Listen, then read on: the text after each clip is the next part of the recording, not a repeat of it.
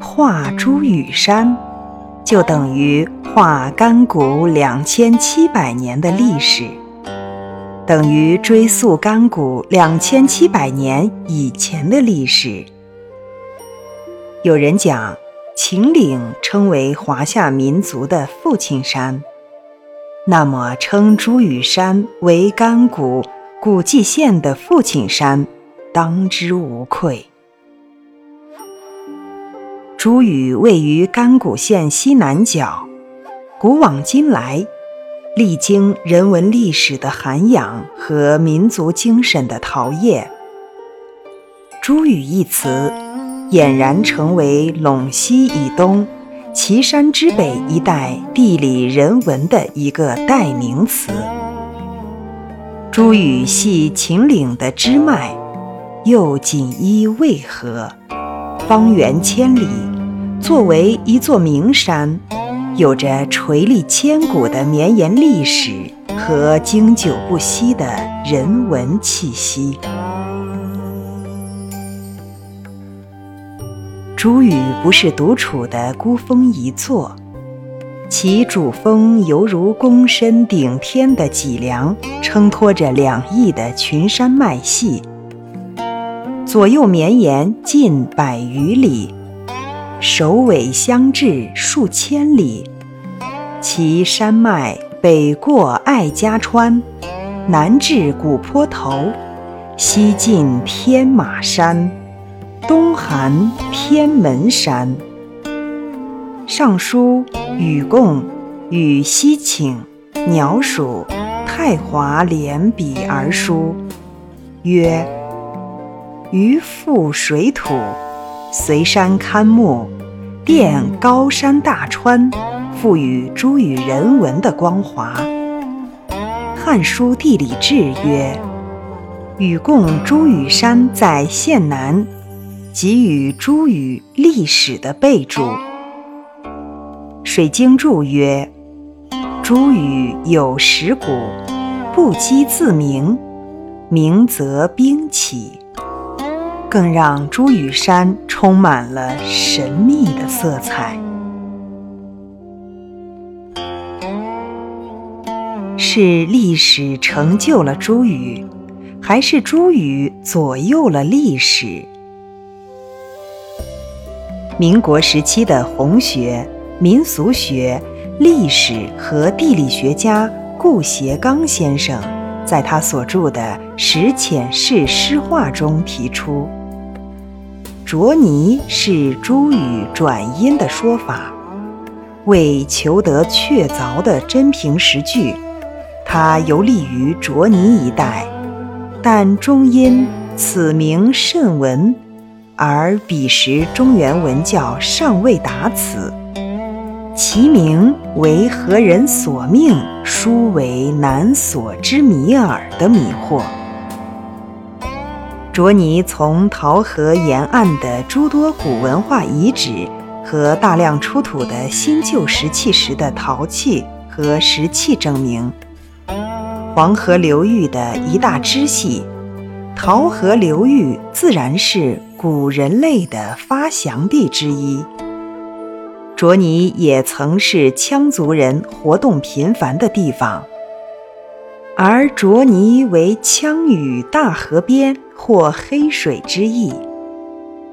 顾颉刚考证卓尼是朱语的音变，其精神可嘉。虽在卓尼县找到有地形易然易峰，诸山围之，色赤，宛若受在雨中，但实与历史事实相差甚远。并不能为卓尼得名佐证，但反而证明了朱雨山的历史比卓尼近五千年的历史更为久远。朱雨山根据史料记载和历史推断，历史在八千年以前。有多人因“朱语”一词的产生渊源而否定了相互间的猜测和推断。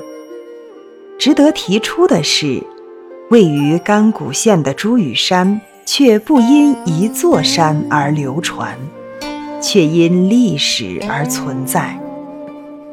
甘谷县境内与朱语唇齿相接的鸡嘴山、猪嘴山、乌龙山。灵凤山、大象山、天马山、凤台山等，与十载西请、鸟属等山的命名方式和寓意内涵相同相近。画朱语为三皇文化的地理标志和文化见证，不失偏颇。称朱宇为先秦图腾发轫的肇始地。更是有理有据。朱宇自古就是兵家必争之地。先秦时，朱宇是秦妃子养马换马的首选理想之地。正是由于朱语山脉貌似险恶生危，冈峦交错，纵横叠嶂，飞鸟难越。重至难掩，石阙峰岭相间，四通八达，水草肥美，万花锦簇。平日里，妃子在这里带领子民耕作儿嗣，劳作不息，为秦部族将来的发展积蓄实力。动荡时，妃子将朱语一带。所驯养的马匹和积攒的物资，源源不断输送到前方阵地。妃子因此有功于周孝王，孝王赐他秦地，今甘谷县东南一带作为封邑，妃子便开始以朱语作为政权发任的诚意，因此。朱语被认为是秦部落走向中原政治文明圈的第一块根据地。秦文明始于朱语，秦政治发于朱语，秦文化源于朱语。与其说朱宇是一座历史名山，不如说朱宇就是大秦帝国图腾而起的有力。靠山，至今，甘谷人从内心充满着对于朱语山的崇敬和仰慕，习惯性的划分群居归属，称上为朱宇，下为未阳。人类不能离开自然而独立存在，丈山可求得一份永久的安全踏实。依水而居，期望一份平稳顺畅。山之高大而显阳刚浩气，水之隽永而藏阴柔理趣。甘谷，顾名思义，温室甜美，物丰民富。而这一切，不得不让人想到。是朱雨给予了甘谷人一种自信和向往的精神赋予。